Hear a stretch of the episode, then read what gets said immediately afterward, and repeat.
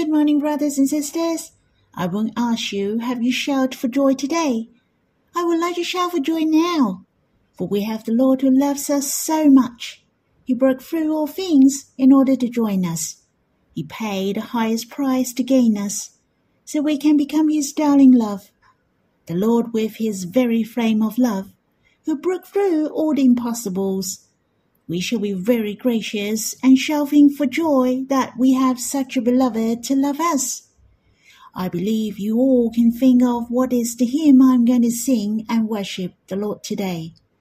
That's right, it's in God's Family Hymnal, the 13th, Song 20.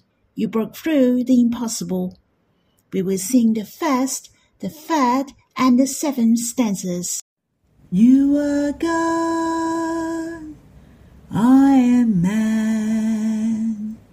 You're in heaven, I'm on earth. You create, I was created. You are great, I am small. You and I most deeply join as one.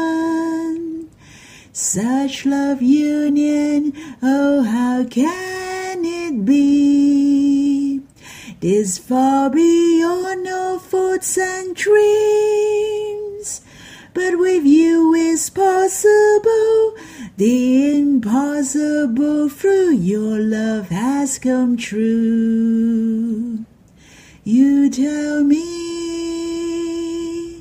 tenderly that I was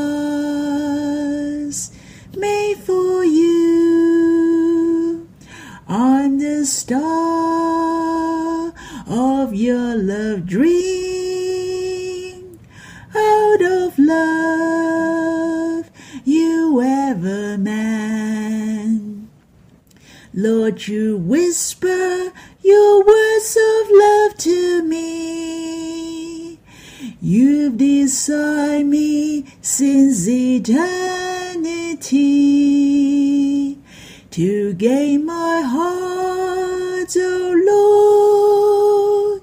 You gave your all for me.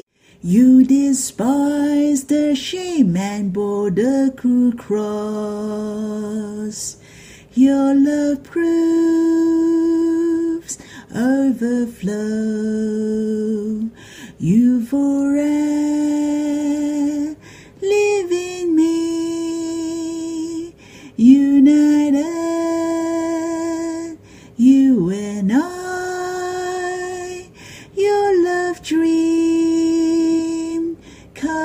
true. Hallelujah, you have accomplished this. Spark the greatest love story of all. The Trinity love dream now gloriously fulfill. You and I this endless path of love. We'll drink full of this love forevermore.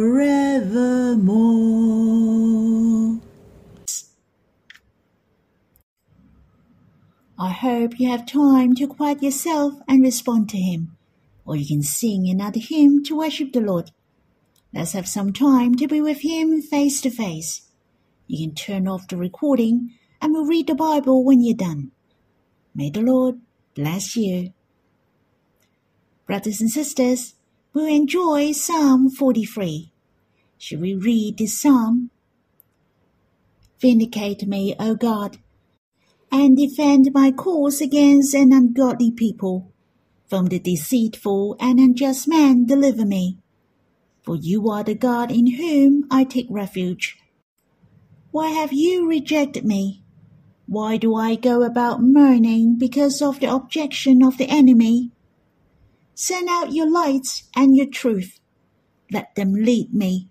Let them bring me to your holy hill and to your dwelling. Then I will go to the altar of God, to God my exceeding joy. and I will praise you with the lyre.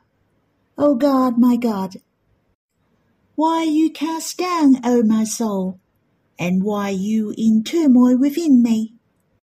Hope in God, for I shall again praise him, my salvation and my God. As I have mentioned before, Psalm 42 and 43 are written by the sons of Korah, and it could be the same psalm, yet it has been divided into two parts. I didn't explain Korah in detail the last time.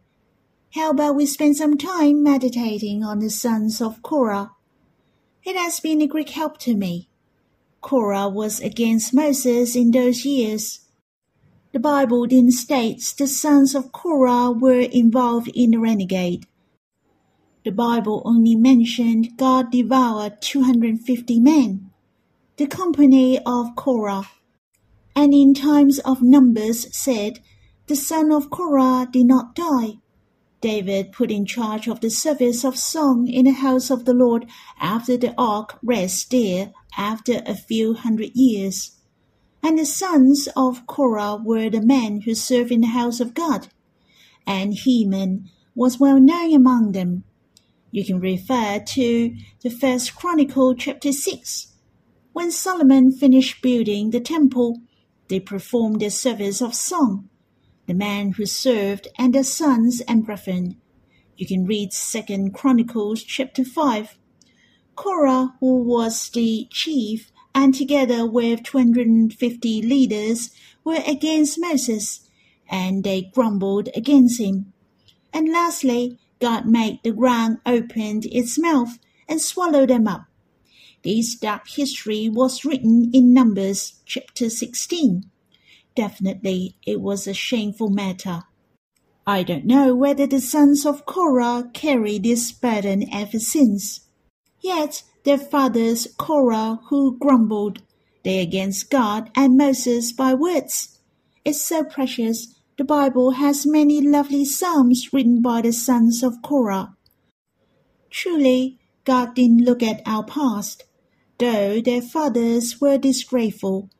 God sees the inner hearts of those who served him. It's so amazing. God made the son of Korah to be the generation of singing and praising they could serve God in the tent. And truly, this was the grace of God.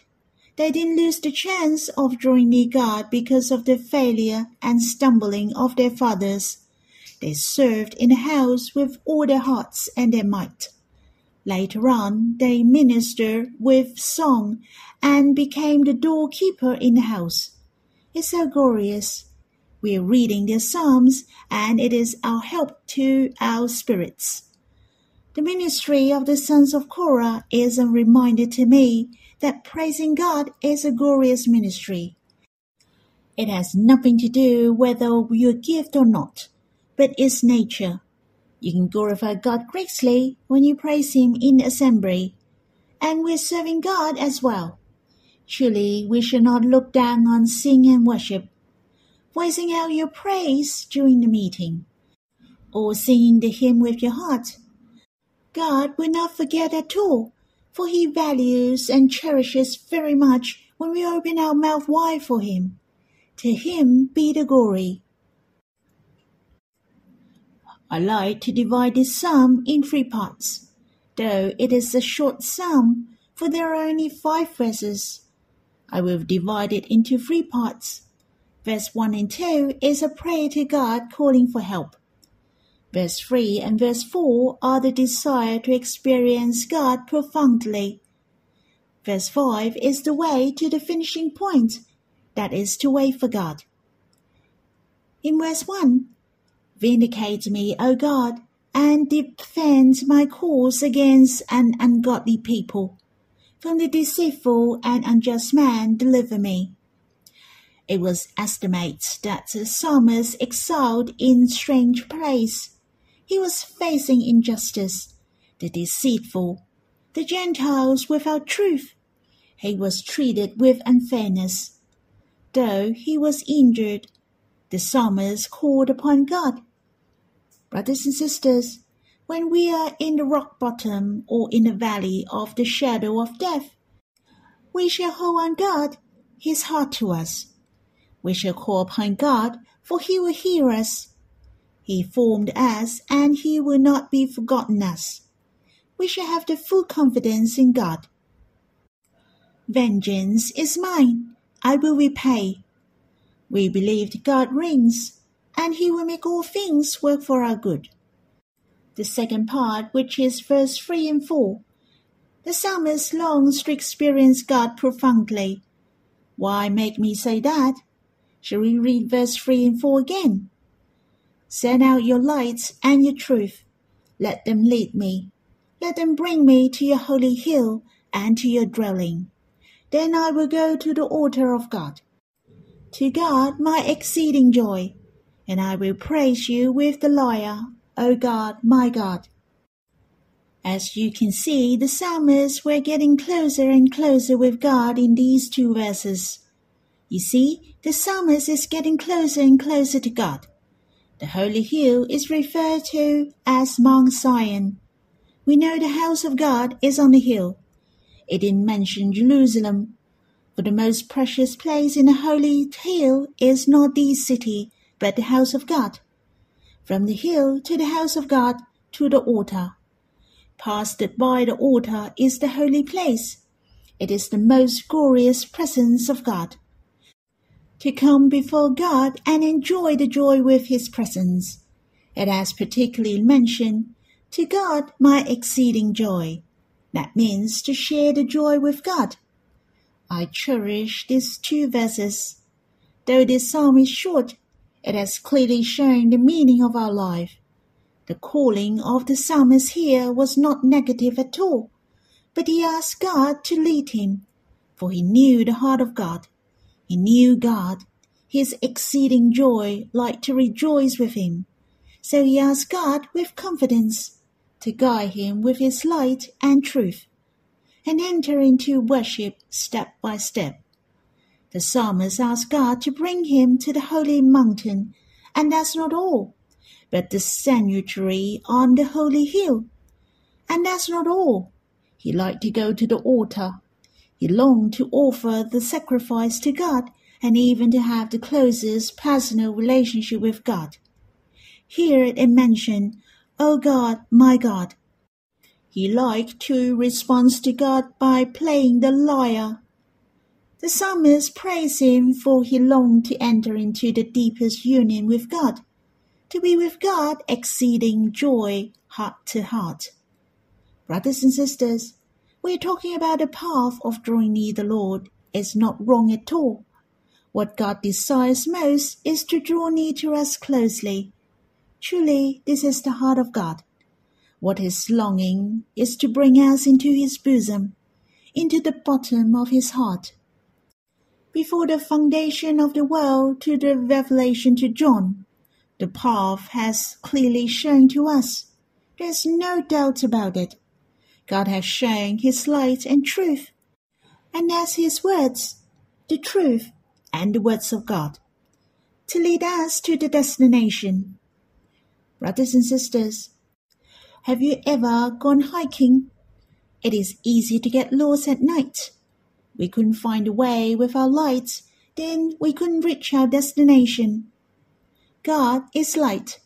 We have the way to go when the light of God appears. When we know the will of God, we know what He likes most. Then we know how to pursue Him.